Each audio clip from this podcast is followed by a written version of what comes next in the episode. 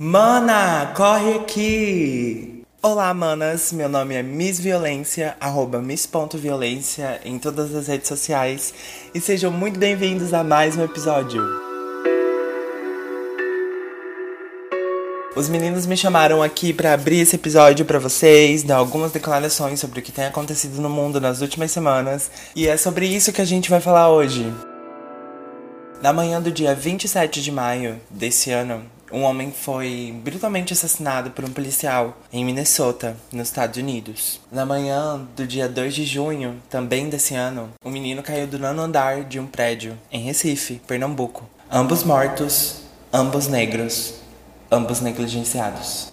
Apesar de todo esse problema e de toda a problemática racial que a gente vive no nosso país e no, no mundo, eu acho que essa altura do campeonato falar sobre o problema talvez seja aumentá-lo. E a gente tá aqui para resolver as coisas. Então, a convite dos meninos, eu venho aqui sugerir um experimento social para vocês. Na verdade, é bem simples. Tá, vai, me acompanhe. Você vai pensar numa pessoa preta que você conhece. Uma pessoa que você admira. Pode ser uma artista ou um parente. Eu vou escolher a Beyoncé para usar de exemplo, porque eu amo ela.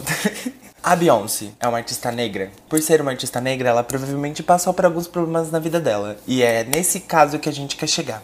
Beyoncé é uma cantora. Então, sendo uma cantora, a gente vai tentar descobrir e pesquisar a importância dela para o mundo da música. Como ela começou, quais dificuldades que ela teve, como a família dela lidou com isso. Isso serve para qualquer dos casos. Se você for pesquisar sobre um atleta negro, se você for pesquisar sobre um cientista negro. Tudo isso são coisas que a gente precisa pesquisar nesse experimento social. Por quê?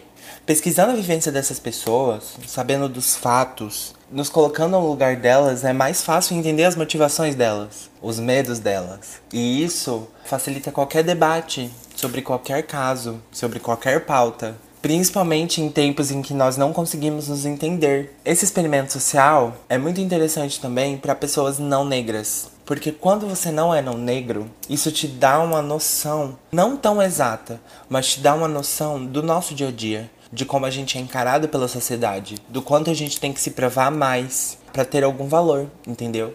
E para pessoas negras que ouvem o podcast e vão fazer esse experimento social comigo, é, faz com que a nossa esperança seja renovada, entende? E não se desfaça.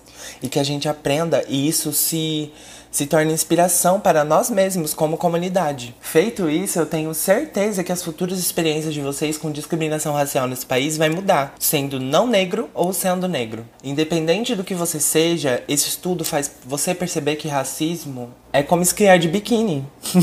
Não faz o menor sentido. É isso, manas. Muito obrigado por mais uma vez estar aqui fazendo parte desse podcast. Eu amo demais. Eu sei que tem muitos violencers participando aqui da comunidade Mana Corre Aqui. Vocês são incríveis. Continuem ouvindo o podcast, continuem dando voz e apoio a pessoas que precisam, pessoas trans, pessoas pretas, pessoas LGBTs. Vamos nos enxergar como comunidade, que é o mais importante nesse momento. E é nessa que eu vou. Bye! O desfecho de cinco casos emblemáticos de mortos pela polícia no Brasil por Juliana Gragnani em 10 de junho de 2020 da BBC News Brasil em Londres. Dos cinco casos reportados na matéria, estaremos citando três deles. O restante vocês podem ver no link que vai estar na descrição deste podcast. Arrastada como um bicho pela viatura da PM. Cláudia Silva Ferreira, 38 anos, 2014. É muito difícil esquecer as imagens do corpo de Cláudia sendo arrastado por uma viatura da Polícia Militar. Um vídeo, gravado por um cinegrafista anônimo que estava em um carro atrás da viatura, foi amplamente divulgado pela mídia em 2014. Cláudia, conhecida como Cacau, tinha quatro filhos, de quem cuidava com unhas e dentes, diz a irmã Jussara. Ela era bem alegre, tinha muitos amigos, a gente se lembrava dela o tempo todo. Era auxiliar de serviços em um hospital. Aos 38 anos, quando ia comprar alimento para os filhos, segundo o depoimento do marido, foi baleada no Morro da Congonha, em Madureira, zona norte do Rio. A polícia militar estava realizando uma operação no Morro da Congonha e, segundo a corporação, houve troca de tiros na chegada dos policiais. Cláudia foi baleada por volta das 8 horas. Um laudo posterior mostrou que sua causa de morte foi um tiro que atingiu seu pulmão e o coração, Em seguida, foi colocada dentro de um carro da PM que a levaria a um hospital. No trajeto, a porta traseira do carro se abriu. Cláudia caiu do porta-malas, mas uma parte de sua roupa ficou presa no para-choque do carro, fazendo com que ela fosse arrastada no asfalto por cerca de 350 metros. No vídeo, é possível ver o momento em que os policiais pararam a viatura e colocaram o corpo de Cláudia de volta no porta-malas. Ela chegou morta ao hospital. Arrastaram ela que nem um bicho, jogaram ela no carro como se ela fosse um animal. Eles não estavam nem aí, diz Jussara, irmã de Cláudia, à BBC News Brasil. Eu me pergunto até hoje como que eles não viram aquela porta se abrir, ela sendo arrastada, é porque eles não estão nem aí. Ela é um ser humano, eles também são seres humanos. Dois policiais militares Zaqueu de Jesus Pereira Bueno e Rodrigo Medeiros Boaventura foram acusados pela morte de Cláudia. Na Justiça Militar, segundo o advogado João Tancredo, que representa parte da família, foram absolvidos de homicídio por insuficiência de provas para a condenação. Mas uma nova audiência deve decidir se a competência para julgar os dois é da Justiça Militar ou se vão ao júri popular. Outros quatro policiais militares, Adir Serrano, Rodinei Arcanjo, Alexandro da Silva e Gustavo Ribeiro Meirelles, respondem pelo crime de fraude processual por terem modificado a cena do crime, removendo Cláudia. Todos os policiais respondem ao processo em liberdade. Eles estão soltos? Estão soltos. Mas a gente vai falar o quê?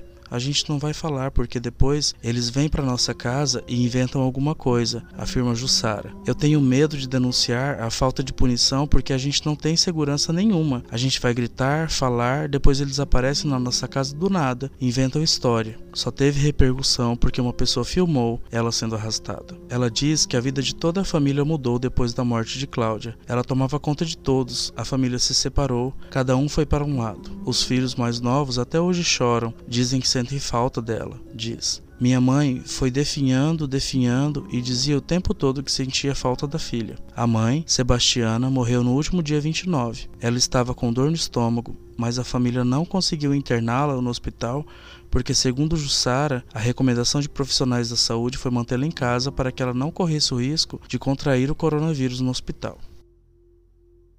111 tiros. Roberto de Souza Penha, 16 anos. Carlos Eduardo Silva de Souza, 16 anos. Cleiton Correia de Souza, 18 anos.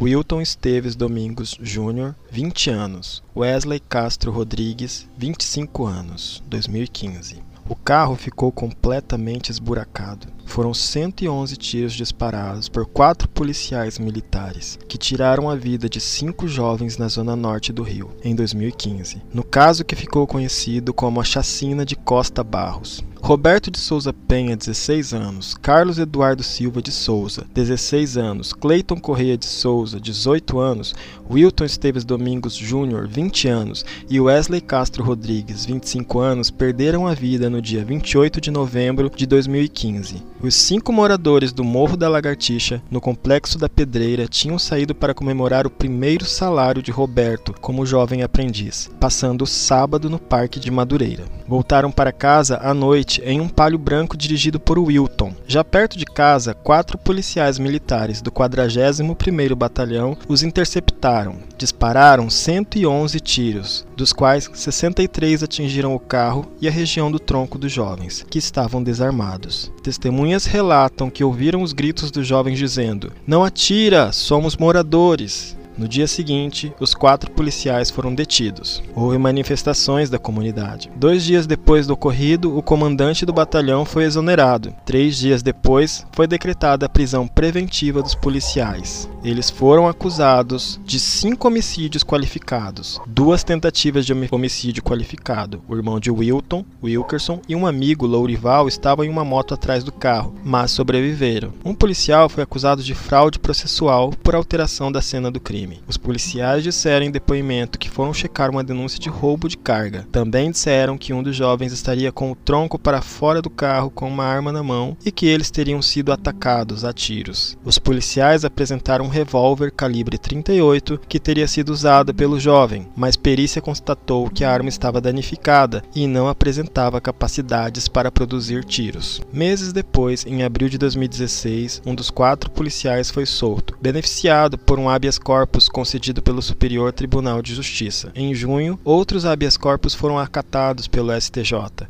colocando os outros três policiais para responder ao processo em liberdade. Em agosto, os quatro policiais voltaram para a prisão, com habeas corpus anulados. Quatro anos depois do crime, em novembro do ano passado, dois policiais militares, Márcio Alves dos Santos e Antônio Carlos Gonçalves Filho, foram condenados a 52 anos e seis meses de prisão. Um dos acusados, Fábio Pisa Oliveira da Silva, foi absolvido das acusações, e outro, Tiago Rezende Viana Barbosa, ainda será julgado. A próxima audiência está marcada para setembro de 2020. Oito meses depois, Wilkerson, o rapaz que estava na moto, morreu vítima de um aneurisma cerebral. A mãe de Roberto, um dos adolescentes de 16 anos, morreu em julho de 2016. Joselita de Souza tinha 44 anos e teve uma parada cardiorrespiratória. Reportagens mostram que Adriana, mãe de Carlos Eduardo, também de 16 anos, entrou em uma grave depressão.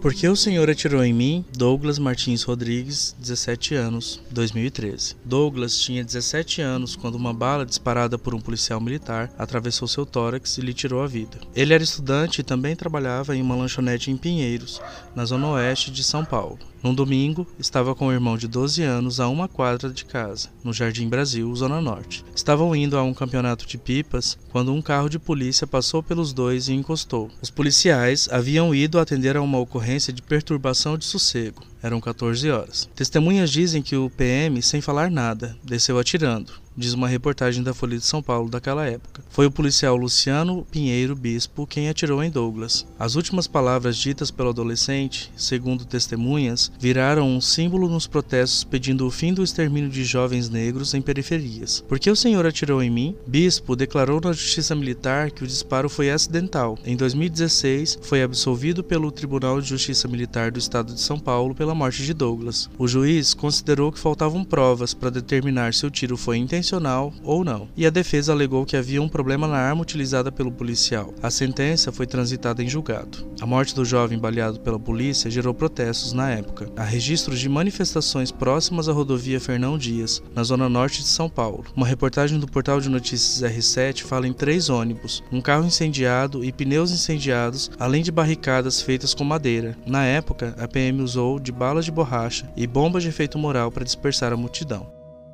E para finalizar, não poderíamos deixar de lembrar do caso Marielle Franco, a vereadora que foi assassinada em março de 2018 e até hoje não temos uma resolução que conclua o caso. Ela faria aniversário nesta segunda-feira, dia 27, e em sua homenagem, Elza Soares e Flávio Renegado vão fazer um show. Este show vai estar disponível no canal do Instituto Marielle Franco a partir das 19 horas do domingo, dia 26. Estará disponível o show completo.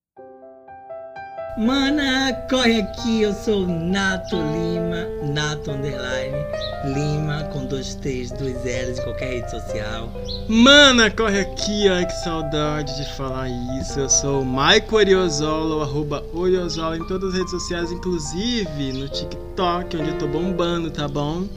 Mana, corre aqui, olha quem voltou. Eu sou o Diego Munhoz, arroba Di Munhoz em algumas redes sociais. E nós somos o Mana, corre aqui! Aê, viado, safado sem vergonha, sai correndo. Estamos no nosso 32 episódio e nós estamos em todas as redes sociais do arroba Mana Corre Aqui. Temos também o nosso apoia.se barra Mana Corre Aqui, onde você pode ajudar essas maninhas a continuar com esse programa. E agora nós também temos uma novidade, que é o PicPay. PicPay, que está por enquanto no maico.oriozola. Isso, todo o dinheiro arrecadado no PicPay vai ser para ser Revertido usado Mana. no Mana Aqui pra gente poder comprar computador, microfone. Exatamente! Quais são as nossas redes sociais? Nós estamos no. Instagram, Facebook, arroba Manacarrequi, Twitter, arroba Manacarrequi, TikTok, que ainda está É em... Não, o TikTok é Manacarrequi. Mana Mana Corre Corre Aqui. Aqui, desenvolvimento. Isso, no YouTube, Mana Corre Aqui, que a gente vai começar a fazer novos vídeos pra vocês. E estamos aqui pra recomeçar, pra retomar o que é nosso, tá bom? Depois de quase Depois de uma de uma quarentena. Quarentena estar aqui com vocês, gente, muita coisa passou debaixo dessa ponte do Mana Corre Aqui. Exatamente. Yes. Infelizmente, a vida aconteceu, a roda da vida girou e a gente teve muitos problemas Quem pessoais, não? muitos problemas de saúde, porém, estamos voltando com força total e Exato. queremos estar com vocês durante esse tempo ruim e durante o tempo bom. Porque a gente vai ser igual, tipo, igual casamento, sabe? Na doença e na Saúde. saúde, Saúde. Na pobreza Na e na na riqueza. Nós estaremos juntos na morte, mas Quem sabe, no né? resto estamos aí. Quem sabe começa depois da morte, começa a vazar os áudios não vazados do Mana Corre Aqui. Só os processos. Meu Em Deus. cima dos defuntos. Bom, manos, pra vocês que estão ouvindo a gente, já ouviram aí a Miss Violência, a nossa emérita mana, que vai estar mais com a gente se tudo der certo, se ela quiser também, é óbvio, né? Porque o corpo da drag é- são as suas regras, né? Vamos fazer os nossos quadros. A gente viu que ela falou um pouquinho sobre o Black Lives Matter, o que aconteceu. A gente tem poucas coisas para serem ditas, porque preferimos mundo tá gritando, né? Preferimos deixar isso para pessoas que conseguem problematizar. A gente poderia parar um pouquinho, sentar e falar a respeito. Mas nesse cenário do coronavírus, dessa pandemia, a gente precisava de alguém que pudesse falar, né? Quando vai falar sobre algum assunto que não que a gente não consegue é, explicar, a gente chama um convidado, como a gente sempre Chama alguém que fez. sabe falar melhor alguém que que sabe falar melhor do que a gente. Então, no momento não podemos chamar ninguém, mas a gente promete a vocês que vamos falar um pouco mais sobre racismo estrutural, vamos falar sobre Assim como nós já afrofuturismo, falamos sobre em tudo. outros Eu já, Já, li né? já mas é muito complexo. Porém, a gente preferiu então continuar com o Manda Corre Aqui do jeito que a gente sabe fazer, as coisas que a gente sabe falar, sem nos comprometermos no momento, porque realmente a gente não quer colocar a cara a tapa num momento tão decisivo, né?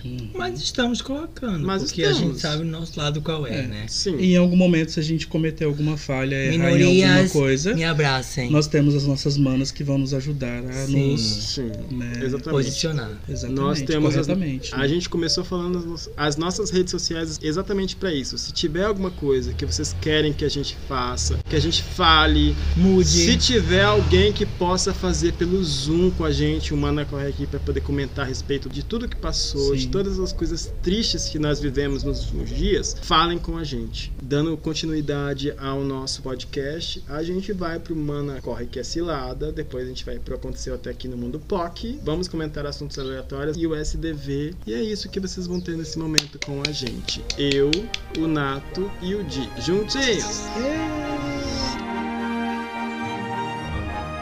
Hoje a gente tá aqui com uma história pra vocês de homofobia ocorrida no busão, que é onde geralmente parece que o Nato passa a maior parte da vida dele, né? Quando eu vivia, busão. quando eu vivia em cidades grandes, quando Ah, eu, Campo Grande não é grande. Campo Grande é pequeno. Corre que a cilada vai ser busão homofóbico e depois vai ser Isso. polícia autoritária comigo. Eu vou contar uma história em que a polícia foi autoritária comigo, que sou uma pessoa virgem. Vai, Nato, é você. Ah, tá. Então, minha história começa meados de 2000. Era um domingo, um feriado que eu não vou saber especificar qual. Você era menor de idade? Não, never. Mas enfim, estávamos eu, meu melhor amigo falecido, Renato também, e o Kelvin. E um dia estamos voltando de uma noitada em Tá Recife, na balada. Vamos pegar um ônibus. Uhum. Só que estamos na parada de ônibus, feriado, domingo. Demos a mão, primeiro ônibus que veio. A partir do momento que nós entramos naquele ônibus, degrau após degrau, para ser mais específico, três degraus de ônibus, pá, chegamos na catraca e nos demos conta que o ônibus estava lotado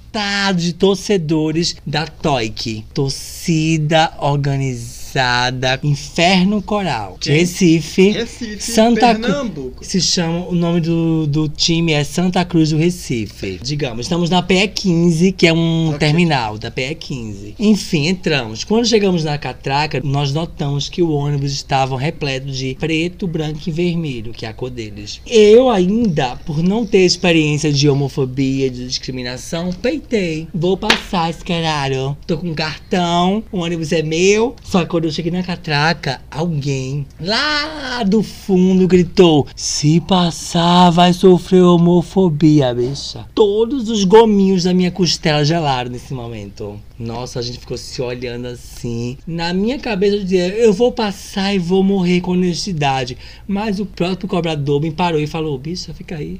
Não vai não. Fica aí, bonita. Fica aí, eu fiquei na catraca. Aí chegamos no nosso destino. E daí descemos. Quando eu olhei, bicha, tinha umas 50 caras em cima do ônibus. Eles faziam surf em cima do ônibus. Todo domingo que tinha jogo, ou do Jovem Esporte Recife, ou do Inferno Coral, ou da Náutico Clube do Recife, era arrastão. Náutico nem tanto, que Náutico era o time da elite, que é branco e vermelho. Toik, torcida organizada Inferno Coral, preto, branco e vermelho. E a torcida jovem do Recife, que é a Esporte, preto, vermelho e amarelo. E a gente desceu e tava repleto. Mas eles olharam pra vocês sabiam que vocês eram viadas? Sim. Nossa. Sim, querida. Tava na minha cara, assim, com esses cílios, esse cabelo que Jesus me deu. E a barba? Não tinha, mas ele olhou na minha cara de bicha de apartamento e falou: se passar, vai sofrer homofobia. Como você disse, Nossa, eles já sabiam até o termo. Ele sabia até o termo do que eles iam praticar e a gente desceu. Quando chegou na nossa parada, o próprio cobrador falou assim: desce por aí, bicha, eu não quero ver ninguém morrendo hoje, não. A gente desceu. Nunca a gente desceu, que a gente viu aquele ônibus lotado, dominado de inferno coral. Passamos. E daí eu e minha amiga Kelva, a gente ficou super agradecendo a Deus. Olhamos pro nosso melhor amigo Renato e ele só conseguia falar: bicha, ele já sabe o que é homofobia. Porque até então, na nossa cabeça, os héteros, eles faziam homofobia, mas não sabiam o que era homofobia. Só que nesse dia, gente, não era, nem- não era nem 2005. E eles já sabiam que eles iam praticar. Então, nesse dia, o único dia, eu acho, Que você sentiu o ódio. maior dia, que ódio não, que eu senti vulnerabilidade. Foi nesse dia que eu vi quanto vulnerável estava a agressão do mundo. E foi nesse dia que eu nunca mais esqueci a essência e o significado da palavra se passava eu sofri homofobia. Nesse dia em diante eu sei o que é sofrer homofobia. Não é engraçado, mas é Não, isso. assim, a gente tenta transformar em uma coisa engraçada. O que eu falo, a única coisa engraçada nessa história é o meu melhor amigo olhando pra mim e falando: Bicha, ele já sabe o que é homofobia. Porque até, eles já sabem o que é homofobia. porque até então a gente já sofria. A gente já sabia que os héteros praticavam homofobia, mas a gente não sabia que eles tinham consciência. Mas o, o- o engraçado foi isso, que eu, aleatória, bicha de apartamento, eu ainda ia peitar. Eu ia passar a catraca, ia dar duas palmas e ia dizer, bora caralho, respeita as manas, respeita os mano. Mas quando eles falaram homofobia, eu vi que o bagulho era sério. E no que eu desci daquele ônibus, eu consegui ver um, li- um livramento, bicho. Porque você vê 50 marginal surfando no ônibus, não tem cu que não aperte. Não tem Caramba, cu que não, não tem cu que não quebre uma cerca elétrica. Gente. Sim, mano. Graças a Deus estou em Campo Grande que não tem. Não tem. Não tem jogos esportivos desse nível. Tem, a gente Porque que não homofobia- participa. Homofobia tem, mas jogos esportivos desse tipo não. Quantos arrastões você já presenciou na Afonso Pena por futebol? Bom, não sei. Algumas Nem- manas que saem e que vão pra esses jogos e que presenciam essa cena, tipo assim, de eles saírem do, do estádio E fazer. pra fazer. A gente não sabe. Mas porque a aqui, gente não participou ainda. Mas já Mas teve deve aqui? acontecer. Mas já teve relatos aqui, não, será? relatos, eu não sei, não tem como te dizer. Tem que Eu ver acho quantas que manas não. estão Já- Manas, né? vocês que vão falar pra nós. Comenta aí, gente, porque graças a Deus, Campo Grande, eu nunca senti medo de sofrer isso, porque em Recife, dia de domingo, as bichas precisam saber quem vai jogar hoje. Porque se for esporte, se for Santa Cruz, se for Como é náutico, do- vai ter arrastão. Então as bichas. Sene. Não, Sene não é de Campo Não, Grande, mas- Grande é operário. Mas, Tá vendo? Mas não- então, graças a Deus, nunca teve isso. Mas em Recife, dia de domingo, que é o dia que as bichas gostam de ir pra um shopping, comer um, um Tá, McDonald's. entendi. O dia que as bichas vão pro marco zero, dar uma fechação, fazer um flash mob pra Britney Spears, é justamente o dia que tem jogo do Santa Cruz, do esporte do Náutico. Então, esses dias ficam marcados na minha vida e graças a Deus, depois que eu saí do meu estado, Recife, nunca mais sofri isso, mas dia de domingo lá é tensão. E aproveitando a deixa, né, porque você falando dos times, Uhum. a gente teve a grande decepção do, do time do, do Flamengo do Fluminense que aceitaram a proposta do governo de continuarem com os jogos, né? A Globo não quis, né? Não é que a Globo não quis, é uma coisa Não, muito maior Eu sei, mas é até que a gente nem então. consegue falar. Então, mas até então a Globo ficou no partido da quarentena. Mas aí, como eles insistiram em jogar, outras emissoras deram lance. E até onde eu sei, o SBT ganhou esse lance, né? Talvez seja o lance, o lance único, mas o SBT que ganhou a transmissão Não, a do Flamengo que e tanto Fluminense. o SBT quanto a Record estão apoiando o Bolsonaro a gente Então. sabe que eles Não é à toa que é a emissora da família brasileira. Entrar, não é aqui. O esporte do futebol é uma coisa que a gente tem que, por mais que a gente queira transformar em algo mais da diversidade, Dinâmico. da diversidade não, Não tem é, como. não é. é. algo mais Tanto do- que o esporte, veio, tradicional, o esporte veio das guerras. né? hétero. É um jeito de guerrilhar pacificamente. E eu não digamos. tenho a menor vontade também de. Ah, quando eu sei que um jogador de futebol ganha mais do que um professor de, de, de, Sim, gina- de ensino sim. fundamental, ensino médio, eu sei que o Brasil não deu certo. Mas sabemos que é uma das Não grandes. é mais, é muito mais. Né? Muito mais. Mas sabemos que é uma das grandes esperanças do pós-quarentena é esses valores ser modificados, né? Esperança. Hum. Não, Esperança. É difícil. É difícil, mas é uma das grandes esperanças que Hum. nós temos, porque agora a gente vê que o esporte não é nada, a educação é tudo. Nesse momento. O meu mana corre que é cilada é algo mais ligado a tudo que ocorreu, né? Que deu vazão a essa toda essa onda de, de, de raiva, de protestos a respeito do Black Lives Matter, a respeito de racismo estrutural, de tudo que tem acontecido. Porque assim, entre nós aqui, eu sou o que mais me identifico como negro. Na minha certidão de nascimento tá pardo, infelizmente, assim, mas eu me Sua descendência total. a É minha mãe é negra, né? Vocês que me conhecem sabem disso. E o meu pai é branco, mas meu pai é branco do paraguaio. Eu sei que a minha cor é um pouco mais clara. Ah, deixa isso pra lá. Mas o que eu queria falar é sobre um assunto, no meu caso, no meu corre que é cilada, foi algo que aconteceu comigo da brutalidade da polícia que tá despreparada mesmo pra poder ah, Abordar. abordar a população. Era algo do tipo assim que eu tinha, eu era uma, eu fui um adolescente, um jovem muito ridículo, eu brigava com minha mãe, a gente saía pra poder fazer as coisas e eu achava que tinha que fazer o Extravasar, extravasar. fazer o adolescente revoltado. Sabe? E aí teve um dia que a gente tava, que a gente saiu pra fazer compras e assim, a minha mãe ela entrou dentro do mercado e eu tava lá, adolescente rebelde, não queria entrar, falei: "Ah, eu vou te esperar aqui fora", blá blá blá blá blá blá. E fiquei esperando a minha mãe fora. Só que era um mercado de bairro, lá no Panamá, aqui em Grande. Mato Grosso do Sul. E eu fiquei parado na numa praça e tinha um, um- a gente tinha um cachorrinho, que era um Cocker Spaniel. Ele era lindo, lindo, lindo. E ele tava correndo pela praça e eu fiquei lá olhando ele, cuidando dele, né? E a minha mãe foi pra dentro do mercado pra poder comprar carne e todas as coisas que ia precisar. No momento que eu tava lá parado, eu fiquei olhando pra dentro do mercado, que o meu cachorrinho não tava nem ligando pra mim, tava correndo brincando. Passou uma viatura e eu acho que eu tinha o quê? Uns. eu Acho que eu tinha 19 pra 20 anos. E assim, é como a gente estava falando a res- quando a gente ouviu o, o áudio da Miss Violence e quando a gente viu tudo isso. É muito estranho porque eu não sinto que os policiais estão aqui para proteger a gente. Eu sinto que eles estão aqui para coagir a gente. O pior de tudo é que são pessoas que têm a mesma base que nós. Eles são pessoas pobres que fizeram concurso e que eles estão lá, que eles conseguiram acesso, mas assim, eles acham que eles são poderosos só porque são policiais. E eles acham que eles têm que fazer mesmo isso, é coagir. Não nem aí quem que é, se é cidadão. Se for uma pessoa branca que tiver lá no, no Santo Antônio ou lá no, naquele, no Carandá Bosque, jamais que eles vão abordar. Mas eu estava no Panamá, perto do, do Zé Pereira, que é um bar muito, que é um bairro muito periférico, né?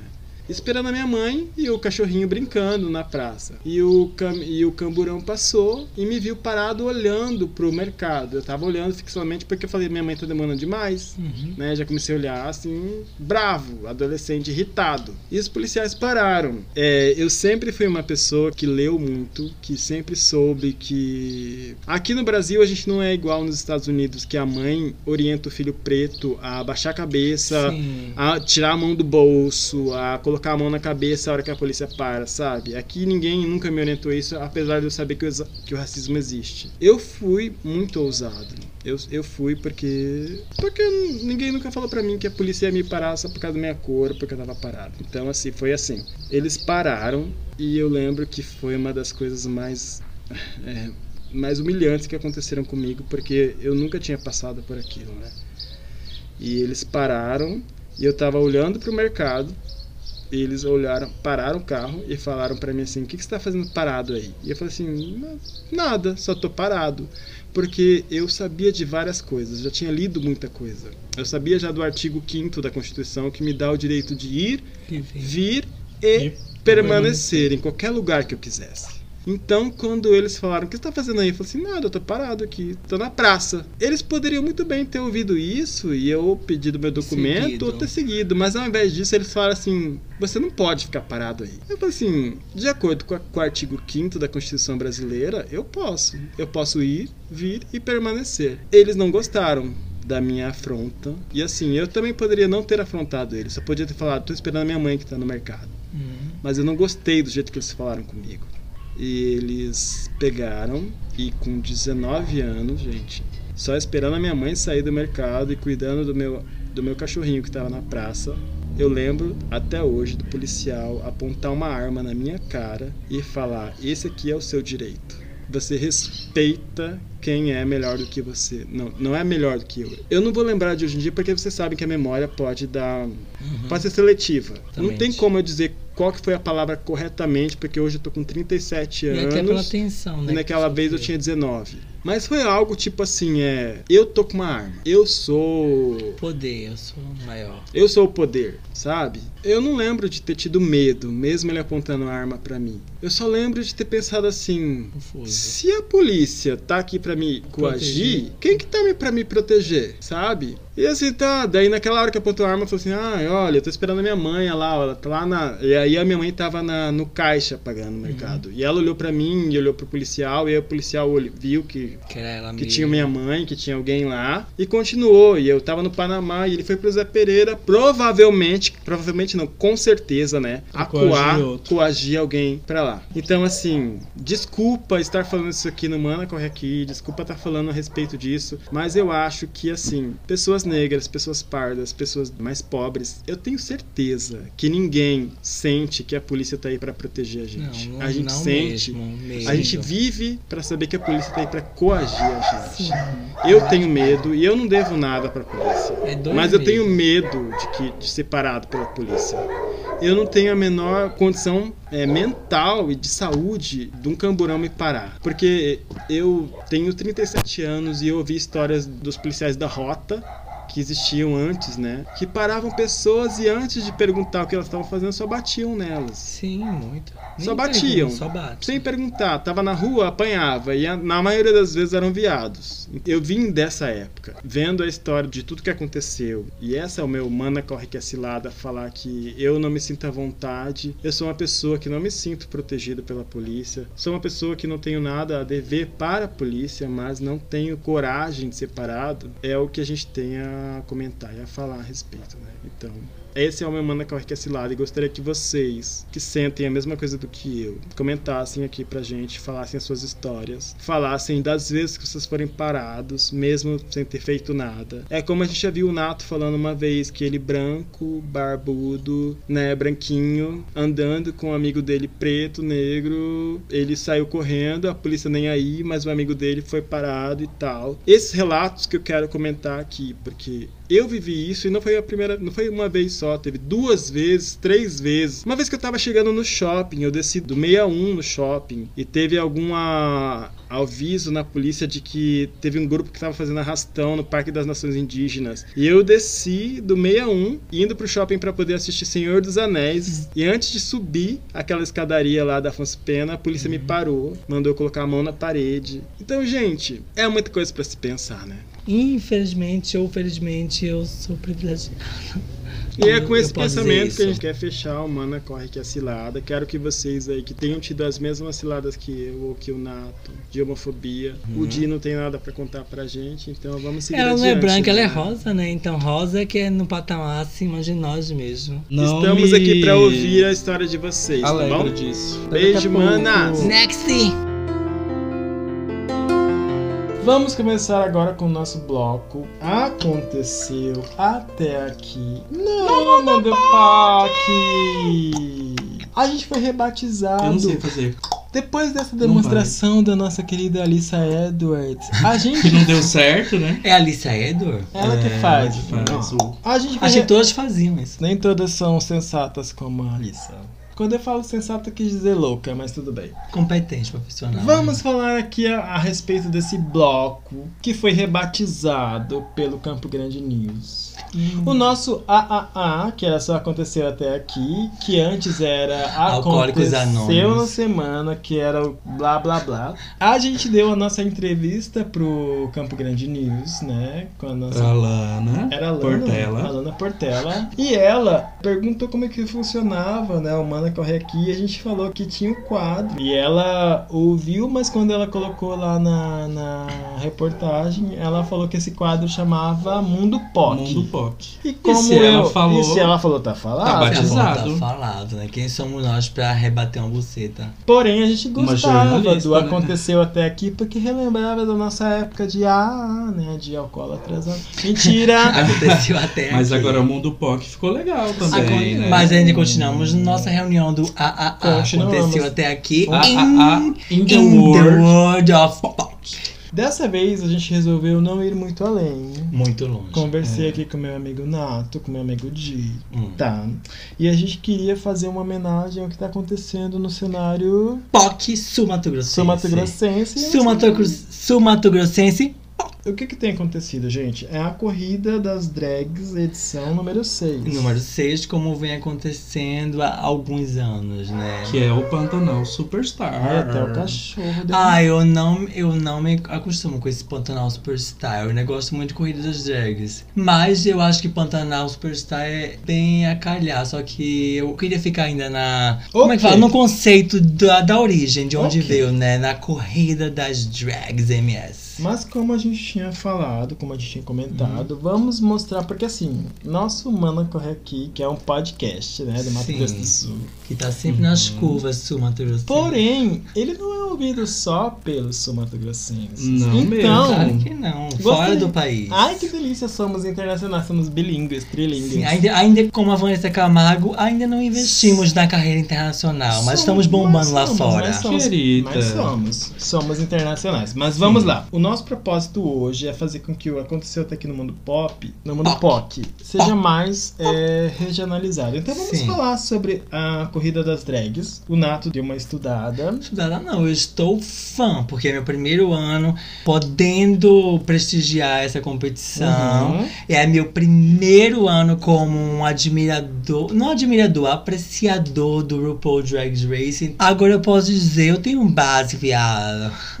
É, é algo que eu também, que já moro aqui e sou daqui de Campo Grande, né? Acompanhei algumas edições, só que não como alguém que poderia falar a respeito, mas alguém que tava lá, que via, que achava maravilhoso, que tava lá pra beber, pra ver as drags. E eu nunca fui. E eu, eu lembro que a nossa querida Miss Violência, que começou o programa, ela já participou da, da corrida das drags.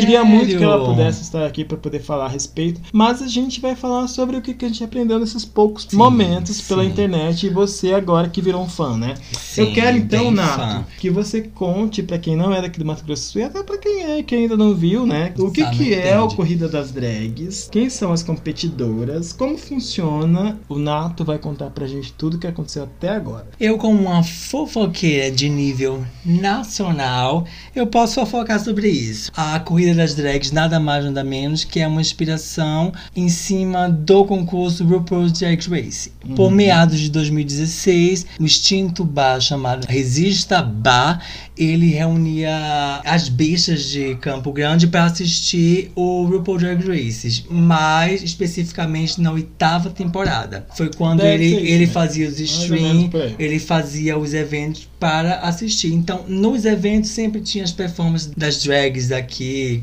daqui Uhum. do, do estado e tal. Mas em 2018 eles decidiram mudar a cara do, da Corrida das Drags. Então eles decidiram, vamos fazer a competição também. Então, além de transmitir semanalmente o episódio, eles faziam a disputa. Então, em 2018 eles chegaram a ter uma, uma ajuda, fizeram lá no, no Resista Bar. 2019 foi num Coisa da Cultura daqui, não vou saber falar bem. Esse ano, devido à pandemia, eles pensaram, vamos existir, vamos existir, vamos fazer isso. A temporada 6, que foi a, a sexta edição da Corrida das Drags, conta com seis participantes, que é entre elas todas sul-mato-grossense. Esse ano foram seis candidatas. A Bionda, a Dan, a Gustafusa, que no caso ela dá origem a O Confusa. nome é Gustafusa. Gustafusa é o arroba Gustafusa, mas ela nada mais que a Confusa. Manuela Confusa. Tem a Beck Joe e a Hayley Star. O primeiro episódio foi como aconteceu. Foi devido à pandemia, eles fizeram algo online. Então, a cada semana, todo sábado era feito live no Facebook e eles demonstravam a prova que era divulgada durante a semana e as candidatas deviam fazer a prova e enviar, digamos, até a sexta, até o sábado. E no sábado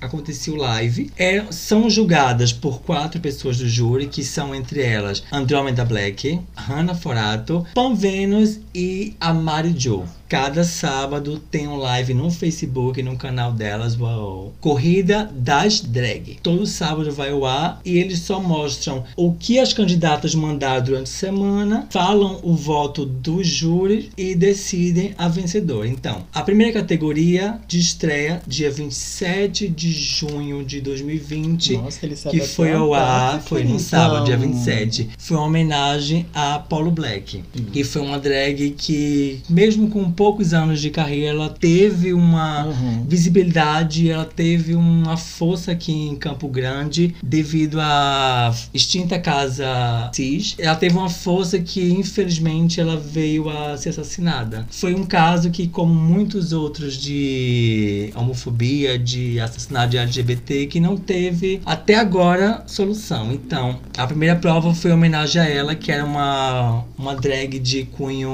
andrógena. Ela era uma drag gostava de ficar careca, ela sabe? Ela tipo. Ela era uma, uma. Como é que eu posso dizer? Um destaque aqui na cena sul-mato-grossense. Então, Sim. as seis candidatas tiveram que fazer uma, homenagem a ela homenagem a Apollo mesmo que não conhecessem. A segunda prova foi regionalíssima, que elas tinham que fazer uma homenagem a algum artista sul-mato-grossense. Então cada uma fez a sua foto, o seu vídeo, enviou e dependendo de quem ganhou, quem não ganhou. Sim. A terceira prova viemos com a, o tema Revoada Revoada. que elas tinham que homenagear aves brasileiras. E dessas três categorias Uhum. ficaram três finalistas, que foi ela, Manuela Confusa, Uhum. a Hayley Star e a Beck Joe. a Beck Joe. Cada uma nessa semifinal fizeram uma live. No sábado teve o veredito e agora essa semana, 20 de julho, que estamos gravando esse podcast, estamos entre as duas finalistas que vai rolar agora 25 de julho, no sábado, que está entre a Beck Joe E e a Hailey Star. Então ainda não sei o qual vai ser a prova, mas agora sábado, dia 25, vai rolar a final e vão ficar todo mundo ligado, né? Não vou nem dizer que minha, minha torcida tá aqui na Beck Joe, que Sério? é residente de Dourados, magnífica, maravilhosa. Aí a gente Linda. conheceu quando a gente foi fazer uma entrevista com a D, Da Hot. antiga Hot, né? Sim. Sério, conheceu ela? É meu sonho conhecer ela. Aí conheceu. Já conversei com ela. A uma Beck Becky Joe era residente lá e ela foi. Sério? Ela fez o curso de DJ, né? Ah, lá com então a. Fraga se formou, arrasou.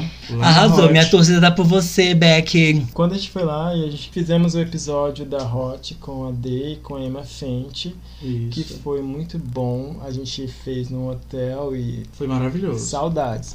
E a gente conversou com a Beck Joe no, no dia e ela, Sério? e ela topou. A gente, ia come- a gente ia fazer um episódio com ela. O problema é que a vida aconteceu, não conseguimos sabe Quando voltar. é que a gente ia voltar em Dourados, Em Dourados. né? Ia fazer. Mas quem Mas sabe? agora ela tá aqui brilhando, tá maravilhosa. Mas quem sabe ela vai ganhar a corrida das drags e a gente vai fazer um Calma. especial com ela, relaxa. Mas assim, a gente gosta de todas. Eu Sim. acho muito bom estarmos tendo, mesmo assim, mesmo que seja uma, uma coisa de, de online, que eu queria muito estar participando, queria muito estar não, lá, mas né? ficou ótimo, porque assim, eu vou falar como uma pessoa que não, tipo assim, não apreciava, digamos, não vou nem que ter que respeitar, porque eu sempre respeitei, sempre vi como artista, mas eu não apreciava a arte drag. E hoje em dia, assistindo o RuPaul, É, acompanhando não acompanhava o RuPaul. Sim, hoje em dia tá- acompanhando tudo, eu consigo ter uma base do que eu gosto. Então, minha torcida é da Beck, porque mesmo antes, da, antes de tudo, antes da competição, eu sempre gostei do estilo dela. E até Uhum. agora, em todas as categorias que ela fez, me agradou muito. Uhum. Mas assim, respeito as ganhadoras de cada categoria, mas as finalistas é ela, querida, aceita. Mas então, gente, pra vocês que não conhecem, podem ir lá então no, no, no- Facebook, né? De, Ah, no Facebook vai encontrar o canal da Coelho das Drags, mas se vocês quiserem ver. É? O Facebook é facebook.com barra Corrida das Drag. No Twitter é tudo Corrida das Drag. E no- Twitter, Sim. Instagram e Facebook. Então, mas o que eu ia ressaltar é e o tem o arroba, YouTube também. o arroba do Instagram de cada uma, que foram Hum. as Ah. seis competidoras. Arroba Bionda Oficial, arroba Canal Compact, arroba Dan.santos, arroba Hailey com dois L's, Star Queen, arroba Gustafusa e, se Deus quiser, a, vence- Para, a tá vencedora, arroba Para, Beck, gente. B-E-C-K BSK. YJHOW. ponto, Beck pra, Joe. pra quem não acompanhou a Nato, que é. Beck Deve Joe T. deve estar fazendo alguma coisa com a Beck Joe, né? Não, queria, por sinal. A gente vai deixar no nosso. Beck Joe, tem uma fã sua aqui. A gente vai deixar no- na nossa descrição o arroba da, da- das competidoras. E, gente, Sim. vocês que nos ouvem, que não é daqui do Mato Grosso do Sul, nem de Campo Grande, até quem é, né? Vai lá dar uma conferida e assim vocês não vão se arrepender. Sim. Mato Grosso do Sul tá fazendo uma cena drag muito boa. Não quero jamais desmerecer e nem deixar de lembrar a história pregressa das drags. Sempre gosto de enaltecê-las. É, Maria Quitéria, é, Gisele Pink, Lawanda Damour e todas as outras, assim, é. Nossa, é Bárbara Oliver, todas essas drags que fizeram parte, pelo menos, da minha história, né? Eu gostaria muito de enaltecê-las, mesmo aquelas que não fazem mais a arte. Mas a nova geração tá indo muito bem. Queria muito que a Miss Violência estivesse aqui pra gente poder comentar, poder falar, porque ela poderia falar com propriedade. Primeiro, porque ela participou da Corrida das Drags da edição número 5, se eu não me engano. É isso, então vamos passar pra frente. Assim, beijo Pan Vênus, foi maravilhoso o nosso episódio que a gente fez com ela.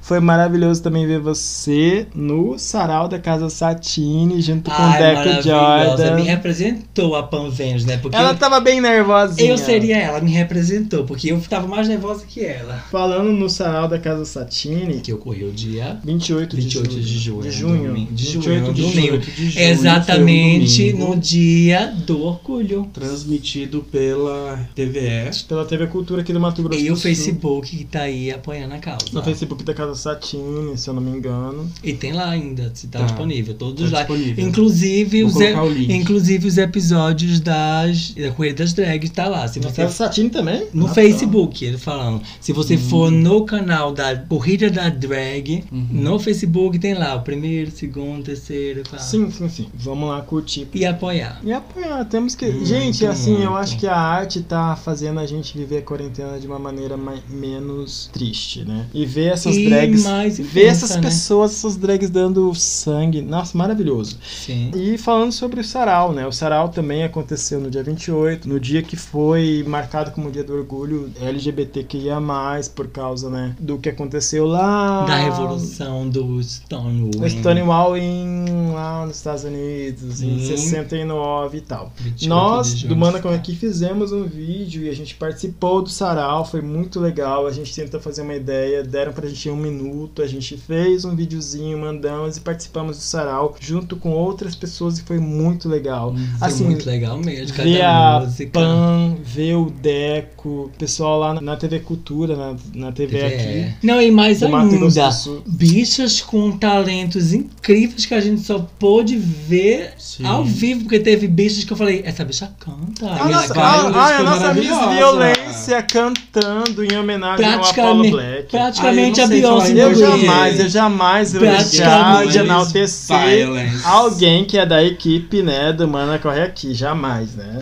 Praticamente a Beyoncé no em Grammy, né? Pra quem não, não, não sabe, a pandemia veio, muitas coisas vieram. A gente fez aquele vídeo e estávamos em quatro no vídeo, se não me engano. né? Sim, estávamos. Estávamos Sim. em quatro. A Spice Girls ainda tinha Jerry Harrell. Éramos quatro. E assim, pra deixar tudo claro, pra não fazer algo infantil, temos que comentar aqui a respeito de algo que não queríamos, mas devemos, porque temos que esclarecer o nosso público. E temos principalmente que deixar claro que as ações do Mana Corre Aqui são sempre consequências, né? E dependem das pessoas que estão no Mana Corre Aqui. Então, não sei se vocês perceberam, mas nós não temos mais o Fábio Querino. Fábio arroba Querino, arroba Beyoncé. Binhusco no nosso, junto com a gente. Os Spice Girls viraram Destiny Child. Eu sou a, É. eu sou a Kelly Rowland. Não é nada, não assim, não pensem que foi algo do tipo. Treta. Treta foi, porque assim, Oxi. a vida acontece, Oxi. gente, né? E somos seres humanos e vivíamos juntos, morávamos juntos e coisas aconteceram que a gente, como dizem quando os casais ricos se separam, né? Foi diferenças inconciliáveis e assim, apesar de tudo, não temos nada como Mana a reclamar do nosso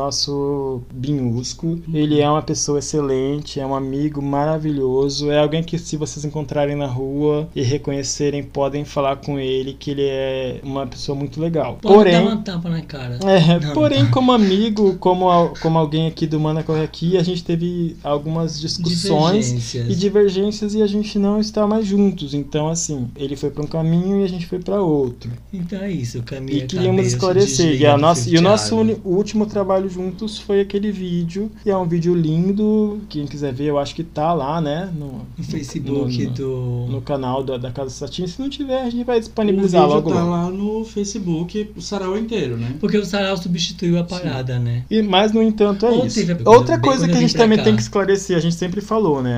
A, gente teve também a, a Rainbow Kirin com a gente, que também é alguém que é uma dos integrantes que pediu pra sair, então a gente não, ela não faz mais Maravilhosa, parte. que inclusive a Correia Que das Drag. participou do tá- Regionalíssimas e ela tava, ela tava muito A boa. Correia das Drags tá sempre lá postando nos, nos stories as maquiagens dela. É uma discípula da Hannah Forata, então É. merece muito respeito e É, visibilidade. ela tá sempre apoiando a gente também. Beijo, né? Sim. Continua. saudade, Rainbow, Mas- a.k.a. Kitty. Sim, mas o que eu queria dizer é que Deixa tanto- o time, mas continua apoiando. Sim, como tanto a apoiador. Rainbow. Kirin quanto o Fábio, eles não fazem mais parte do Mana Corre Aqui. É isso que eu queria falar. Os dois, eles pediram e falaram que eles queriam se desligar. Então, no caso a Rainbow, né, o Fábio, na verdade, é por uma questão mais pessoal, né, da gente. E assim, as ideias deles são ideias boas, mas só estamos esclarecendo para que saibam que não estão ligados ao Elenco podcast, fresco. nem ao Mana Corre Aqui. Qualquer ação Já o a Lobão. TGR, né, o Rafael, ele nunca pediu pra se desligar, ele só pediu um tempo. Apenas divergências também. apenas ele teve. Ele tinha umas coisas pra resolver na vida dele, mas ele já deixou claro que ele quer participar. Ele já fez cobertura do Sim, Rock in Rio. do Rock in Rio quando ele não Oh, tava Rock in mais com a gente, né? E se tudo der certo, a gente já conversou, ele logo logo vai participar de alguns episódios também.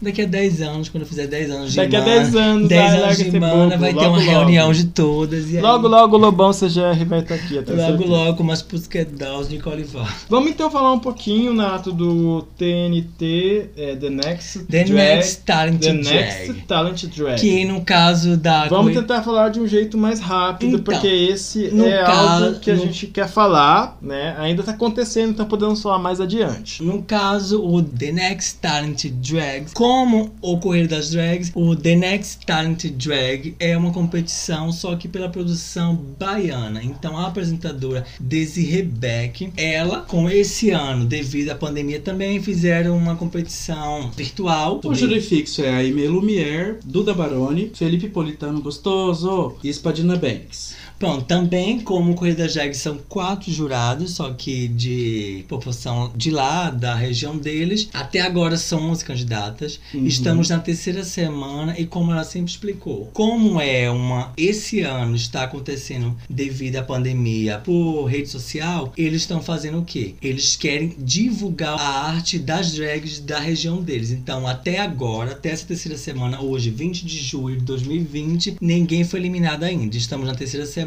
Creio eu que a partir dessa semana vão começar a eliminação. Vão ser eliminadas seis e cinco ficam. Sim, que daí Isso. vai, vai dar Depois continuidade, da terceira continuidade semana. ao programa. Mas até Isso. agora que eu estou acompanhando, tiveram ninguém. a primeira, o primeiro programa que foi a apresentação delas, o segundo que foi o Hip Regina, cada uma tiveram que fazer vídeos relacionados à Regina Duarte e o último capítulo foi sobre a pior youtuber do mundo, então elas fizeram algo relacionado a alguma youtuber, cada um ganhou um tema específico e apresentaram. Então fica ligado porque essa semana vai ter eliminação e agora sim a porra vai começar. Agora sim a disputa vai vai ficar a corrida das drags. É, a terceira prova já vi aqui é o grande cancelamento. E não faço ideia como seja, mas enfim. Olha, vamos- elas estão no YouTube como. no Instagram como TNT Drag. No YouTube é. Elas Perua Inc. Perua Inc. Elas estão sendo transmitidas pelo canal É Perua isso? Inc. E você também pode procurar no Fusco News, que é o nosso Paulo Coelho, que a gente acompanha tanta coisa linda e maravilhosa aí no mundo. Obrigado, É, o, Fusco. o pessoal da Fosco News tá lá apoiando a TNT. Maravilhoso. E qualquer coisa que vocês quiserem saber sobre tanto o Ah, mundo drag aqui no geral, tanto Corrida das Drags como TNT, vocês podem ir lá no Draglicious, só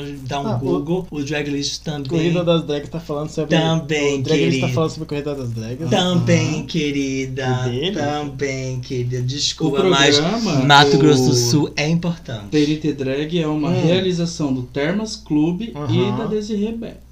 Isso. E aí. assim, o Nato falou que era uma coisa regional lá da, do Norte e Nordeste, mas também tem drags do Rio de Janeiro e de São Paulo, se não me engano, né? Sim, que sim. é a Divina. Não posso falar Na verdade, a gente ia falar são. as drags. É a Div... Não tem as Vou drags. falar o nome das, das drags, Das né? 11, A vamos primeira lá. drag é a Chloe Stardust, que eles chamam de A Close. Eu vou falar o nome e o, como eles chamam É elas porque no eles estão fazendo né? algo meio que um jogo de cartas e cada uma representa uma coisa na Ah, carta. tá, entendi. É isso que eles fizeram. A segunda, a Malaika SN, que é a Roda da Fortuna, a Divina, a Terrível, a Eva Sativa, a Profana, A melhor. Kiri Kawakubo, o Anjo, Teresa Skyper, a Modesta, Dakota Monteiro, a Cotada, Nola Crioula, a Bicha Preta, Clocks, a Beach, Raika Rica, a Abundância e Flaminga, a Penosa. Vamos falar uma coisinha assim, a gente falou uma coisa regional, falamos das drags daqui. Como vocês perceberam, não abrangemos muito o mundo pop em si, porque tem muita coisa que aconteceu, mas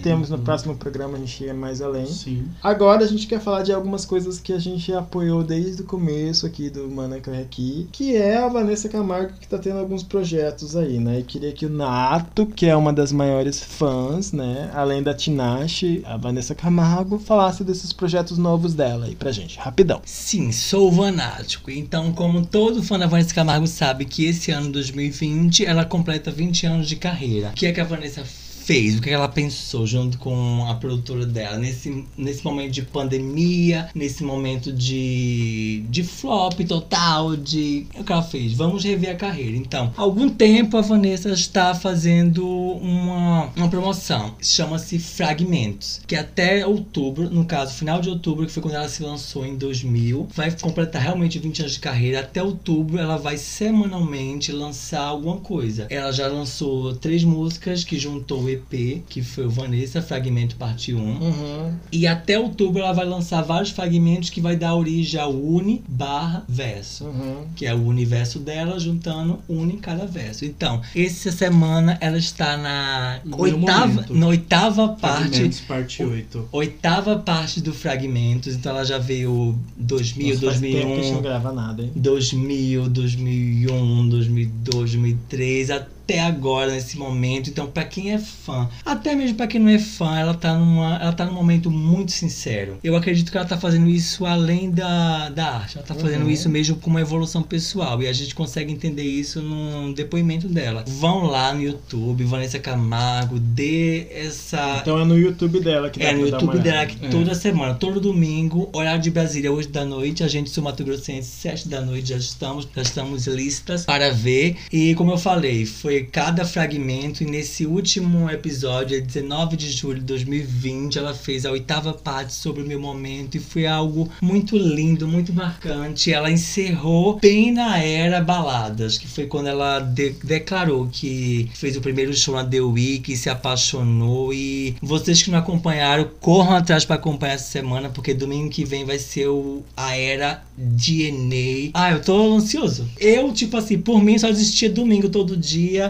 Ai, Só pra ver isso. Meu Que domingo só interessa isso. Eu já acordo domingo pensando, meu Deus, eu preciso bolar e assistir Vanessa. Só isso que eu preciso. Passando paninho para a. Vanessa. E assim, a gente sabe que um dos nossos amigos, que é o Fabiano Torino, que é o nosso estilista sumatogrossense maravilhoso, também é vaná... É, como é que fala? Sério, Vanático. Vanático tá lá chorando, vendo os documentários. Sério, não sabia. Mandou uma saia pra ela. E a gente queria aproveitar então e mandar um beijinho pra ele, porque a gente ama ele.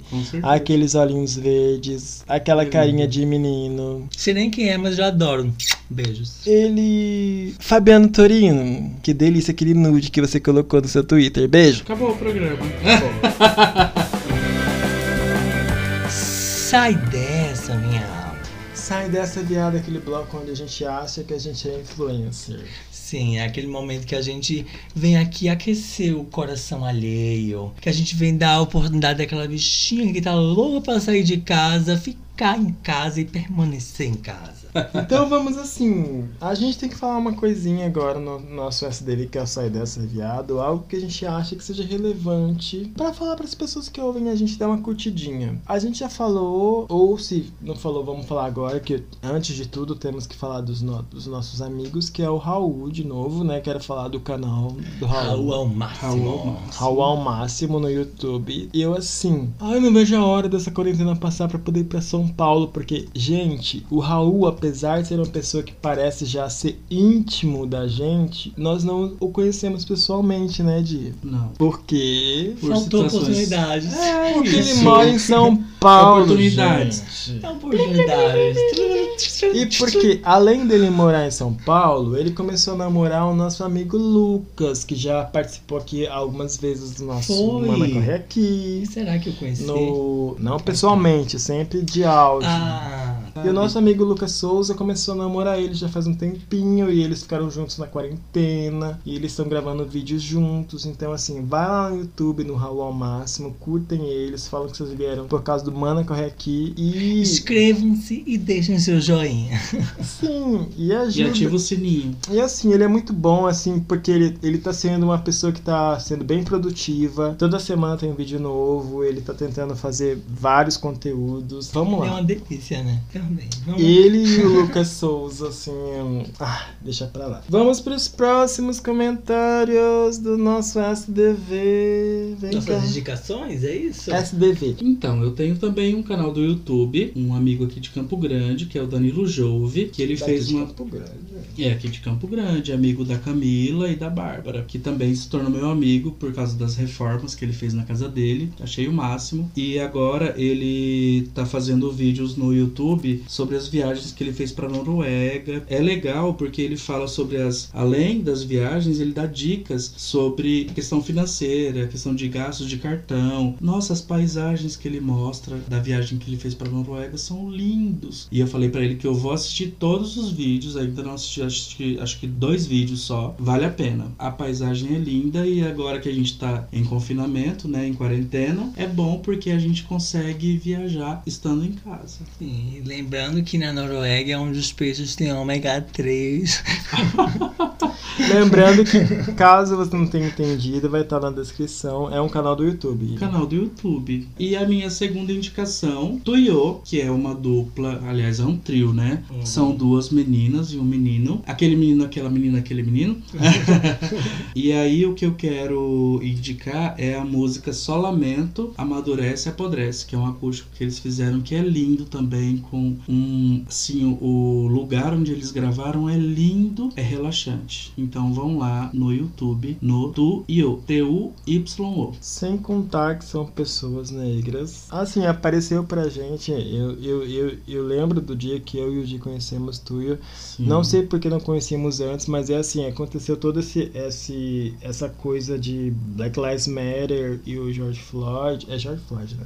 É, e a gente foi pra uma playlist. Você foi. Não, né? e assim, eu acho, eu acho uma coisa muito estranha. É uma coisa muito da série Black Mirror, porque assim, por mais que seja algo que queira colaborar, a gente sabe que é algo que é vender, infelizmente, em cima da causa. Porém, dá a oportunidade da gente conhecer artistas negros. Não foi só a Tuyo, também teve a Xenia, teve vários outros que uma hora a gente vai fazer um episódio também a respeito disso. Eu só queria falar isso, eu só queria falar que é muito triste saber que assim, aconteceu tudo isso, né? Todos os episódios sobre racismos. E assim, o, o Spotify foi lá e fez uma lista de músicas que era pra enaltecer as pessoas negras, as pessoas pretas, o YouTube também. Só que, gente, tá na cara que não é algo do tipo assim, quero que vocês consumam a cultura preta. Que é, não, não é. É algo do tipo assim, tá na hora de vender isso, porque é isso que tá em alta. Mas é uma Sim, pena, é uma pena, porém, Tuyo é maravilhoso, tá? Mas é engraçado porque esses artistas que a gente viu nessa playlist são artistas que já estão, tipo, há muito tempo e que eles têm muito, muito Só é, que- consumo Mas é do porque material Não, não deles. tem muito consumo, mas eles, te- eles têm nichos, eles estão em alguns lugares. É porque- Agora eles queriam fazer, transformar alguns em mainstream. Sim, mas é isso bem, deixa pra lá. falar. Tuyo, por Esse- exemplo, já fez a trilha sonora de um filme que eu não vou lembrar agora. Esse é complementar, realmente foi um movimento que a gente, a gente que pode perceber que é algo comercial e tal, mas foi algo muito necessário, porque Sim, claro que foi. eu falo devido aos podcasts que eu tenho ouvido e todo mundo abraçou essa causa, convidou artistas negros e muitos relataram isso, que após esse movimento, tipo, tiveram 20 mil K, Uhum. 20k, 10k, 30k e a partir desses momentos eles tiveram a, a responsabilidade de dizer nossa, essas pessoas estão vindo através desse movimento, então eu preciso demonstrar algo pela causa. Então, ao mesmo tempo que é algo a gente vê que é comercial, é algo muito importante, porque deu essa visibilidade. Não. Então vamos abraçar essa causa e vamos dar essa, Sim, esse é- stream esse pessoal. Eu gostaria realmente disso, de abraçar a causa. Não que isso fosse algo só momentâneo, né? Que fosse Uhum. algo do tipo, vamos vender porque tá em alta. É porque muitos artistas abraçaram a causa e realmente muitos eles indicaram, cada um indicou cinco arroba do Instagram, digamos, de artistas negros e muitos indicaram do coração Tá, de uhum. pessoas artistas mesmas e vamos apoiar. Eu só, eu, só eu só falei isso porque, assim, realmente foi algo que todo mundo percebeu porque aconteceu Uhum. tudo isso. Porém, não foi só isso. A Jupe do bairro, que participou do milkshake chamado Wanda, falou que ela não aguenta mais Uhum. esse negócio de que ela faz músicas maravilhosas, são raps, são. É, é rap, né? Rap. Ela não entende por que, que não pode ser só rap. É um rap, tem que entrar na categoria rap, na mesma categoria que vai o que ela fala Jay-Z, o, o Emicida. Mas não, o Spotify e o YouTube, eles insistem em colocar a música dela como música música gay, sabe? Hum, música gay. Não, coloca numa categoria gay, música de parada. Mas, gente, não é. A música da Jupe do Bairro, do Emicida, são músicas daquela Linda Potiguara, Quebrada. Potiguara Bardo, Linda Quebrada. Não precisam entrar numa categoria de gênero. São músicas, são músicas maravilhosas que só tinham que estar num gênero hip hop, rap, MPB e só isso. Não música do tipo músicas LGBTs. Não, não precisa, né? Músicas pra. É, músicas Black Lives Matter. Também não, gente. É música, é música. Tuyo é música que tá aí. Tuyo é uma banda que tá aí faz tempo, mas é agora que a gente foi conhecer, né? De arte do coração. Mas deixa né? isso pra lá, vamos, não vamos, é, não vamos alongar o, não vamos alongar o bloco que é o SDV. Tá, Nato, qual que é as suas indicações? Hoje eu vou indicar dois podcasts maravilhosos. Robson do Futuro, que é um podcast de um nordestino maravilhoso, que ele junta todas as paranoias deles em, em um podcast. Então, a cada podcast ele tem um personagem que se destaca. Então, em um episódio ele vai falar, ele vai dar destaque à ansiedade, em outro episódio ele vai dar destaque à euforia, outro ele vai dar alegria. E isso tudo passado na cabeça dele e você consegue sentir entender, digamos assim, se você acompanhar uma loucura organizada e conceitual. Então, Robson do Futuro, se vocês quiserem, vão acompanhar. No mesmo E- lugar onde vocês ouvem Mana Corre Aqui. Sim, todas as plataformas. E o segundo podcast que eu indicar é o Pô Cristina Pod, que é um podcast formado pelo Michael Santini, o Joel Vira. o Joel Vieira e o Léo. São três pessoas. O Michael já, é- já vem do Léo Daledoni. Maicon Santini, Léo Daledoni, Michael Santini e o Joel Vieira, que é a Neuza. que é a Não é Neuza. Neuza, é o sabe? Aqui Não, no- na descrição no podcast- do podcast é a Perdão, Neuza. perdão. No, no podcast o Nelly não participa, é porque o Joel Vieira ele dá vida que mostra. Não, ele dá vida ao Nelly que mostra o dia a dia na casa dele. Hum. que ele mesmo interpreta toda a família dele. Ele interpreta o Nelly, a criança, ele interpreta o primo dele, que é o Joel, que é o próprio, a mãe dele, que é a Lucia, o padrasto dele, que é o Álvaro, a avó Yolanda, que é a vovó Yoyo, e a rainha do podcast Pô Cristina, que é a Neuza, que é a diarista, a empregada, a assistente do lar. Então é maravilhoso. Se vocês puderem, tiver uma oportunidade de poder ouvir eles, e a cada temporada eles fazem uma novelinha no meio do podcast, então é maravilhoso. Por favor, deem streams a eles que eles merecem. É o Pô Cristina Pode. Sem contar que o Nelly tá participando agora do Porta dos Fundos. É, te- vamos, vamos ressaltar isso, né? Que o Joel Vieira é um integrante do Porta dos Fundos. Ele é especial para o Instagram, mas agora já estão soltando algumas participações, YouTube. participações dele no YouTube. Inclusive, a última participação dele foi com a, a Dona Yolanda, que é a vovó Ioiô, que, Sequestrando que sequestrando o Mário Júnior. o Mário Júnior, que, Que é o quem não sabe é o sedutor do TikTok. Que é o rei. É Rui. Ai, Rui. É Rui. Rui, Letícia, né? Rui Letícia. Rui Yolanda, né? então é isso, gente. Se vocês puderem, vão lá prestigiar, que é maravilhoso. E só pra complementar, é a arroba analisando com dois L's e Y. No Instagram. E S, né? No Instagram e no YouTube. Isso. E eu vou falar de algo que eu descobri há pouco tempo, que foi o canal no YouTube do, do Vitor Camejo. Victor Camejo, né? Arroba Victor Camejo. No Instagram e no Twitter. Mas no YouTube ele faz o Jornal de Casa, Jornal de Casa. Mas também ele faz parte de um grupo de stand-up chamado Em Pé na Rede, que tem até o Murilo Couto, que é um comediante famoso já. E tem outros aí, é, é muito bom. Eu gosto mais do Jornal de Casa porque ele comenta fatos, né? Comenta política. E assim, na verdade, eu não sei, mas eu olho pro Victor Camejo, Victor Camejo, e eu fico fascinado do jeito que ele comenta. E o episódio que eu queria que vocês dessem uma olhada, que eu acho que vocês também vão gostar muito, é o episódio 18, né, do Jornal, Jornal de Casa que ele fala sobre masculino e feminino, que é quando ele começa o episódio falando que ele tá maratonando RuPaul Drag Race e depois de maratonar as 12 temporadas, ele só consegue falar no feminino, Feminino. né? Então A ele Diego, é igual a a gente, é Renata. tipo, a, não consegue mais pensar nas notícias e ele fala a Bolsonaro, a, a, a Paulo Guedes. A cachorra da Paulo Guedes mordeu, daí ele fala, mas e, e, e o Paulo Guedes não tem um cachorra, é um cachorro, sabe? Então, assim, na verdade, assim, o episódio inteiro vale a pena porque ele fala sobre masculinidade e como essas coisas definem a nossa sociedade, como um homem precisa entender a respeito da masculinidade. Ele fala daquele coach ridículo que apareceu na internet mandando as pessoas, o cara gritar, falando que ele tava descobrindo a masculinidade dele. Vai, dá o seu grito pra mim, não sei o que, sabe? É um, um vídeo que viralizou no Twitter. Quem puder dar uma olhadinha e se for lá ver o Victor Camejo, vai lá e se for pelo Mana aqui, pelo amor de Deus, quando você se inscrever no canal dele ou ver o vídeo dele, fala que você foi pelo Mana aqui pra ele dar uma olhada na gente também, porque eu amo esse garoto. Uhum. Eu não sei se ele é hétero, eu acho que ele é hétero, ele é casado, ele deve ter namorada, mas assim, não posso fazer nada. Eu olho pra ele e eu. Não, deixa pra lá. Bom, e depois de vocês verem, virem o Vitor Camejo, vocês deem uma olhada no videoclipe que, assim, num videoclipe, nossa. Um artista, vamos prestigiar. Não, é que agora eu mostrei que eu sou Kakura mesmo, eu sou velha, falei videoclipe.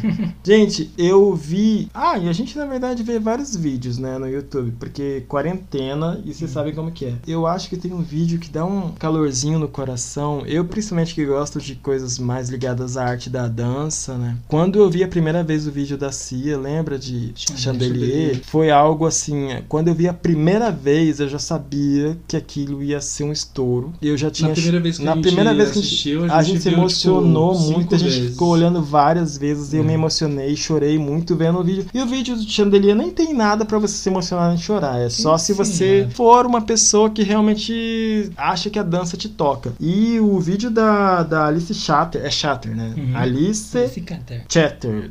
Of Us, que é T-W-O-F-U-S, né? Tudo separadinho. Two of Us. Eu não tenho nem palavras para descrever. Eu acho que é uma das obras-primas, assim, dessa quarentena que eu vi. Maravilhosa. Tanto que eu dei uma olhada. Na verdade, ela é muito, assim, performática, né? Ela tem vários vídeos que ela mostra sobre dança. Além de tudo, a voz dela é maravilhosa. Aí o Nato falou que eu tinha que falar que ela fez o que? Um... É porque quando eu descobri ela, que eu te apresentei o Two of Us, eu descobri ela... Por causa da... Lola, a parceria que ela fez com a Iggy Azalea, que foi Sim. o Lola. Não, mas aí, quando, é. foi o mainstream dela, foi o primeiro pé no mainstream, mas antes disso ela tem maravilhosos. Tem, tem. Alice Wonderland, ela é. tem, ela tem várias músicas, vários covers no YouTube. Eu acho que Two of Us é a coisa mais então. assim, autoral, a coisa mais artística dela, mais pessoal que ela fez até agora. Quem puder julgar a partir desse trabalho. Sim, foi como você disse. Você mostrou ela com a Iggy Azalea, com Lola. E eu nem sei como é que é a música. Não lembro, não sei. É sei um lá,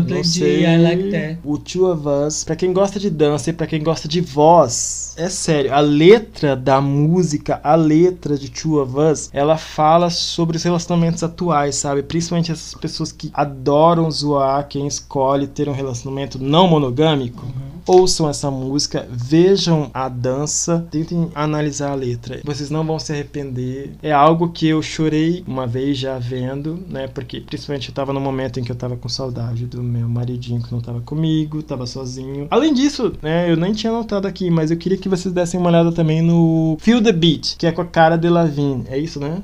Não. Não é cara de Lavigne, é cara. Cara de Lavigne, Lavigne. Quem que é aquela mulher então, meu Deus?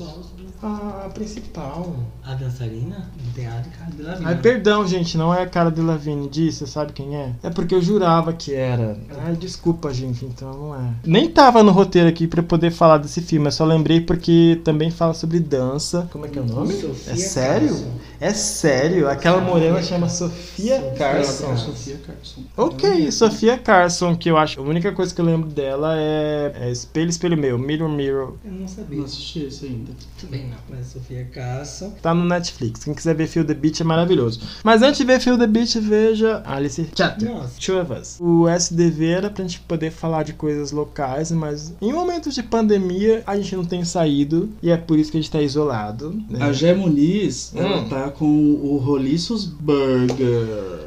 Eu vou colocar todos os dados para entrega que ela tem. Ela tava fazendo uma promoção, mas já faz um tempinho, então acho que não deve nem tá valendo mais. Mas os pedidos dela é pelo WhatsApp no 67 99 167 2674. Vou Uhum. colocar as informações. Tá bom, quem gosta de lanches, ela é em qualquer lugar ou não? Tem uma região que ela entrega, né? Sem taxa de entrega, mas algumas regiões que é um pouquinho mais longe, ela cobra Ah, taxa. quem... É mais aqui uma- região do, do Guaicurus mesmo. Aqui E da, o centro da- da cidade também. É. Quem quiser dar uma olhadinha, anota aí o WhatsApp, vê com ela. E a Gemoniz, assim, ela era DJ do é Si, se eu não me engano, né? uhum. DJ, né? É, Dá uma olhada, gente. Vamos apoiar aí eh, os lanches locais, é os gente lanches da gente. E é LGBTQIA+. Então é isso. Um beijo pra quem fica. Espero que vocês tenham gostado da nossa volta. No nosso próximo episódio vão ter muitas coisas diferentes. Eu acho que eu vou fazer um show de stand-up, não sei. Eu quero agradecer o pessoal que foi lá no Instagram do Mana, que deu o apoio pra mim. Tô com a minha mãezinha ainda de. é, Recuperação? Não, ainda em fase de diagnóstico ainda, mas a gente tá bem. Muito obrigado, tá? E aí a gente vai se falando até quando tiver tudo bem, eu aviso vocês, gente. Se Obrigado. despede, Nato. Tchau, gente. Então é isso. Sigam a gente lá nas nossas redes sociais, que é tudo arroba Mana Corre Aqui. Por favor, dê uma ajudinha pra gente no apoia.se, também barra Mana Corre Aqui, pra ver se a gente consegue comprar os microfones, porque a gente fica dividindo, né? E eu não gosto. E é época de corona. E assim, se a gente tivesse os microfones mais isolados, em um equipamento melhor, a gente podia até chamar alguém aqui que pudesse manter o distanciamento, mas por enquanto não pode. Amo vocês. E também, assim, quem quiser pode ir lá no PicPay, que a gente vai colocar aí, que agora nós temos um PicPay também, que é o arroba Oriosol. Ou Michael Oriosol. Não sei, beijo, gente. Tchau. Um beijo.